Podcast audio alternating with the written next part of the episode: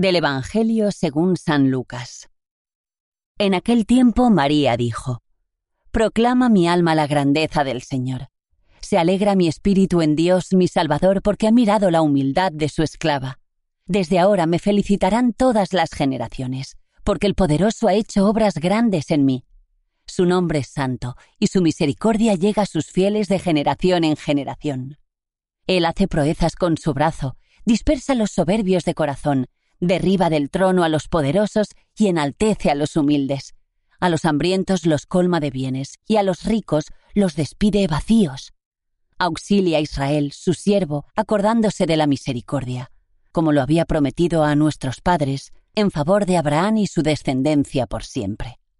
María se quedó con Isabel unos tres meses y volvió a su casa. María se quedó con Isabel unos tres meses. Comentario al Evangelio por Montserrat, laica dominica.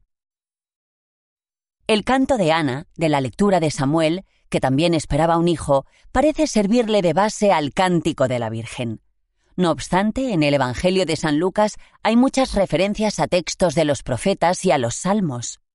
El Magnificat es un compendio de virtudes. María canta su salvación por Dios. María canta la salvación de Dios a los pobres, a los humildes, a los hambrientos. Es el canto de todo el pueblo de Dios, heredero de las promesas hechas a Abraham. El planeta en que vivimos está lleno de incongruencias. Mientras hay zonas en que la gente se muere de hambre, en otras se tira la comida. Los humildes pasan inadvertidos y solo tienen cabida los poderosos y prepotentes. Muchas personas huyen de sus países para buscar una vida mejor y se quedan por el camino sin conseguir su sueño. Todos son prisas y las cosas son para el momento. Sin reloj y sin móvil hay quien no puede vivir.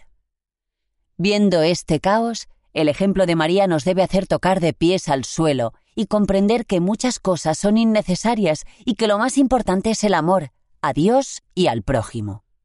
En el léxico actual hay una palabra que está muy de moda, solidaridad, que va unida íntegramente al amor. En la encíclica Fratelli Tutti, el Papa Francisco nos habla del amor y de la solidaridad. 94. El amor implica algo más que una serie de acciones benéficas.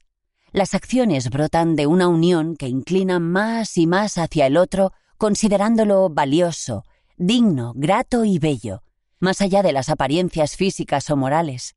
El amor al otro, por ser quien es, nos mueve a buscar lo mejor para su vida. 115.